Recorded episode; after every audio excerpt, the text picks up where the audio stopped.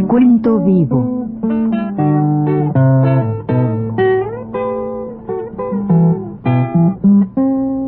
Mis décadas.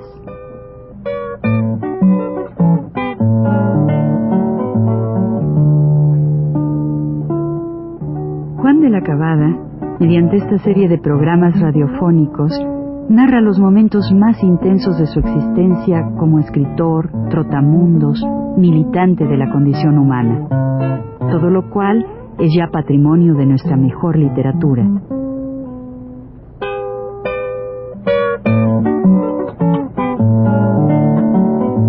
Con ustedes, Juan de la Cabada. No sé si dije en el programa anterior que quien administraba el cuadrante de la soledad, este dormitorio público del cuadrante de la soledad, era una persona de apellido Márquez, una persona íntegra, estoy seguro, de gran honestidad. Yo conocí a Márquez en Cuba, curioso caso, ¿no? Era mexicano como yo, pero trabajábamos los dos en el mismo barrio. Él estaba en la calle de Mercaderes, yo en la calle de Santa Clara, y cuando yo iba hacia el correo, me acuerdo que lo veían siempre en la puerta, nos saludábamos. Él trabajaba en una casa, en la casa Miranda, se llamaba ahí. Trabajaba él y ahí nos veíamos muy a menudo. La verdad que fue una gran sorpresa cuando llego ahí y me lo encuentro a él de administrador del cuadrante. No sé si dije también que era muy cómodo porque toda comida costaba siete centavos. El desayuno, la comida de mediodía, la cena, siete centavos costaba. Y si teníamos, pagamos, y si no teníamos, pues no pagábamos nada de comer de todas maneras, ¿verdad? Lo demás, el, el digamos, el, el ya la, la, cama, es decir, eso ya, pues, este, no se cobraba, eso era, era dormitorio público, entonces ahí dormíamos. Y no, no solamente eso, sino que ellos, todo esto era muy limpio, lo hacían con mucha limpieza, estaba verdaderamente bien allí la, la administración, podríamos decir, y los muchachos que vivíamos, pues, bueno, muchachos entonces, ¿verdad? que vivíamos allí, pues todos eh, llegábamos a lo que queríamos, porque no era una cosa así de fija, sino que hacíamos algún trabajo para allá y lo demás era pues no teníamos así horario, ¿no? Dábamos las clases ahí en esos lugares, llegábamos, dormíamos muy bien. Ahí escribía yo, como digo, empecé a escribir ahí esas, esas cosas. Esos los primeros, quizás de los primeros cuentos que yo escribí los hice allá en, las noches, allí en una mesa verde, me acuerdo muy bien. Bien. Pero eh, este, había, el señor Márquez también tenía a veces, creo que era, ¿qué iba a ser el pobre? No tenía que recurrir a nosotros, ¿no? porque a veces llegaban allí señores de gobernación. Bueno, ustedes saben que esos, esos institutos se habla mucho en la prensa de ellos, ¿verdad? Se habla de que se está haciendo tal cosa en favor de la niñez y la web. Ustedes lo ven eso, ¿no? Se llame impio, se llame opio, se llame pupi, lo que usted quiera llamarle, eso, eso se, este, se, se hace bastante propaganda. Y para eso él cometía, creo yo que fue un error, en, a veces, ¿verdad? en que él pues designaba para que hablaran algunos de nuestros compañeros que vivían allí. Y los compañeros nunca, nunca, nunca, nunca en esas, en esas veladas que, que se hacía, adularon al gobierno, sino al contrario. Era muy frecuente que estando los señores atrás, como saben ustedes que están, y aquí el joven fulano va a decir, el joven fulano empezaba a hablar, la, cosa, ¿no? Decía la situación de México, lo que se hacía allí, y después, pues claro está, pero ¿quiénes son fundamentalmente los responsables, los causantes de esta situación? Son las clases dirigentes. Y claro, estos que están aquí atrás pertenecen a esas clases, ¿verdad? Y que se quedaron, el señor Márquez. Claro, este, ellos, los señores aquellos aguantaban vara, pero no nos metían a la cárcel, no, se quedaban, y el Juárez, el señor Márquez estaba completamente decepcionado, naturalmente. pero sí, ¿qué le dirían? No le podían decir nada porque él tenía obligación de tener a los estudiantes que tenían, porque esta es una solicitud hecha, ¿no? Por el por la universidad y todo, porque estos muchachos eran universitarios, y ahí estábamos viviendo los estudiantes pobres, vamos, los pobres. Así era la, así era la cosa. Y claro, pues él, él, él, siempre fue muy consecuente, ¿no? Él se daba cuenta que no teníamos razón, que teníamos completa, completa razón, que los muchachos estaban allí no, no, para, no, no para hacer, desde luego, pues la, apología de, de nadie, ¿verdad? serían ellos podían decirnos desagradecidos pero no era, no era, nosotros tenemos que agradecerle nada a esos señores era una era un deber de ellos naturalmente sostener a los jóvenes incluso darles becas que no nos daban porque tenían ellos la obligación nosotros no teníamos becas teníamos nada más pagar 20 centavos al día por comer, ¿verdad? Pues eso, más o menos. Y a veces, cuando no lo conseguíamos, el señor, este Márquez siempre fue muy gentil. Yo también quisiera saber, creo que está en el norte, creo que todavía vive. Alguien me ha dicho que vive todavía, vive por allá por Tijuana, y por ahí, y que a veces pregunta por nosotros. Es muy curioso, él siempre nos quiso muchísimo, este amigo, siempre nos quiso a todos mucho, porque era más o menos un poquito mayor que nosotros, pero casi de nuestra edad, era un hombre joven, entonces tenía, estaba casado, tenía, en ese tiempo ya estaba casado, tenía dos niñas y todos dos niños creo. Así, así era la cosa. Pero allí mismo, pues organizábamos, íbamos a las reuniones nuestras y organizábamos a veces este pues actos, ¿no? Y o participábamos en los actos que se celebraban fuera. Y en una ocasión se iba a celebrar uno de aquellos actos que ya hablé, un primero de agosto, cuando celebrábamos nosotros la, el, el, uno de los aniversarios de la, de la declaración de la guerra mundial, del principio de la guerra mundial en el mes de agosto. Estábamos allí y yo, claro, invité a un muchacho de origen alemán, de allá de, de Tuspan, muy simpático, un muchacho Schneider, un muchacho muy, muy bueno, yo lo quise mucho. Es un, era un güerito así, este, como todo alemancito, ¿no? Pero muy, muy entrado, muy buen muchacho, no sé dónde estará el y este muchacho sí se fue conmigo, fuimos a pegar propaganda por el barrio. Y estábamos en lo mejor de la propaganda cuando se nos aparecen los cuicos. Y fuimos a dar con todo y, la, con todo y bote del de, atole, fuimos a dar al, bote, ¿no? Todo el engrudo.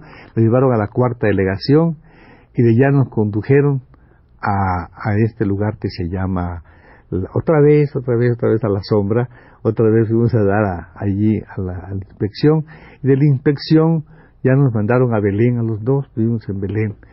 Era esos tiempos en que no todavía no, no sé por qué motivo no estaba mi amigo, porque mi amigo negro era el, el, el, el alcaide, el jefe, ¿no? De, la misión. No estaba, y entonces sí, esa vez tuve que estar naturalmente en uno de esos, de los, de los dos andenes, porque tiene dos, y abajo hay un canal donde va la basura, ¿no? Es una cosa horrenda. Entonces tuve que estar allí, sí, él también, mi amigo, oyendo en las mañanas, muy tempranito el grito aquello de que, este, esos conchudos, su camotazo por el lomazo, de que estaba la gente. Y había un, uno que era allí, era, estaba como de, de jefe de esta galería de turno que se llama un individuo muy extraño, porque ahí había mucha gente, mucho homosexual, y él estaba rodeado, este señor, así, este flaquito, era delgadito, pero debía ser debía haber sido criminal, porque era, era preso también, nada más que era de saco y esa cosa así, este, muy, muy sádico era. Y lo, digo por lo que pasó. Entonces a este estuvo allí y estaba rodeado, como digo, de homosexuales y toda esa gente que siempre hay en las prisiones. Pero en esto lo mandaron a él a una galera y a nosotros nos cambiaron y da la casualidad que voy a la misma galera que estaba él. A la misma galera. Y ya este amigo había tenido conmigo alguna dificultad, que los presos estuvieron, vamos, soportaron muy bien, porque llegué yo, llegamos a tomar la, el, rancho ese día que nos cambiaron, y me lo quería dar en la mano.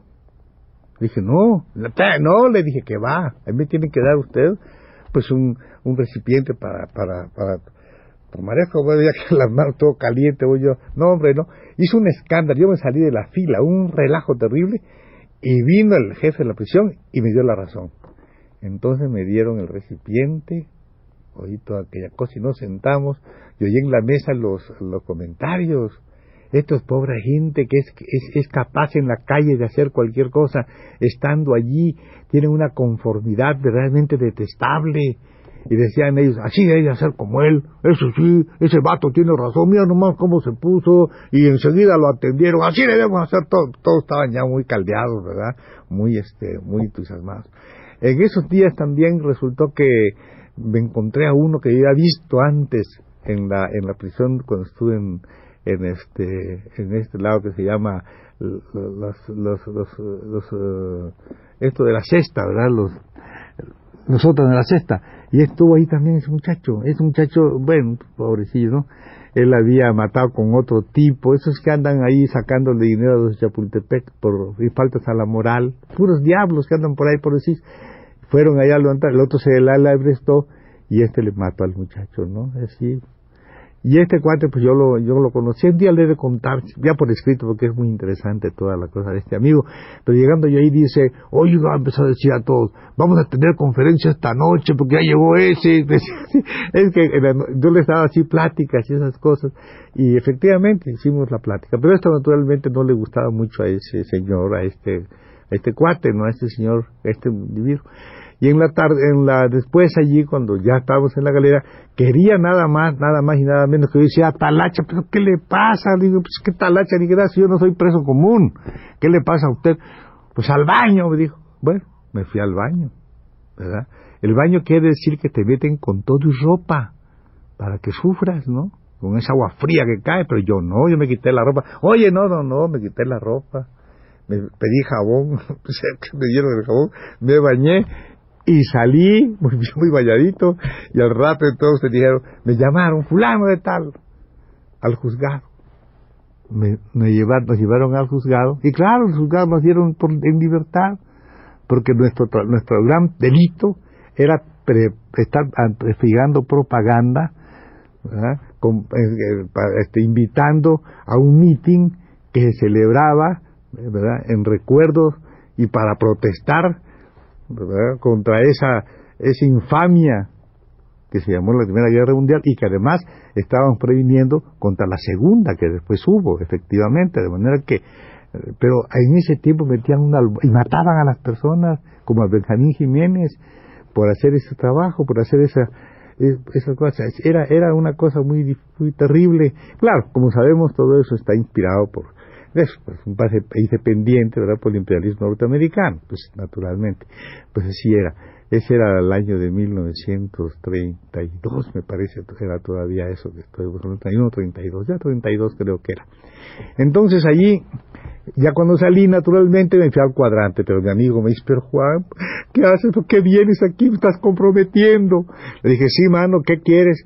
Pues que te vayas. Y bueno, me voy si me das las cobijas y me las regaló, me regaló unas cobijas muy bonitas, unas cobijas así de, de lana muy buenas, me dijo, llévalas Juan, para que te tapes, y ya me despedí de él, de mi amigo, y, me fui y no sé cómo realmente, me encontré con Nero y Julián, fuimos a un sitio que en la calle 16 de septiembre, donde estaba el Nuevo Japón, pedimos allí el cuarto de arriba, y por 20 pesos al mes nos dieron un cuarto en 16 de septiembre arriba del Nuevo Japón.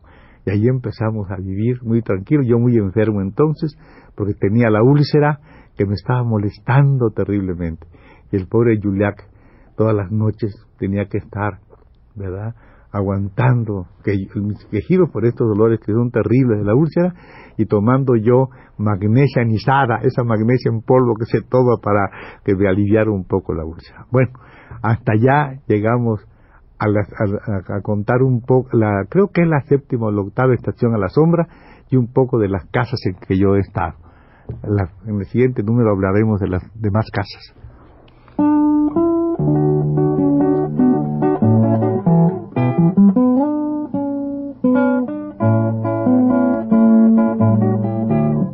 Radio Universidad presentó Recuento Vivo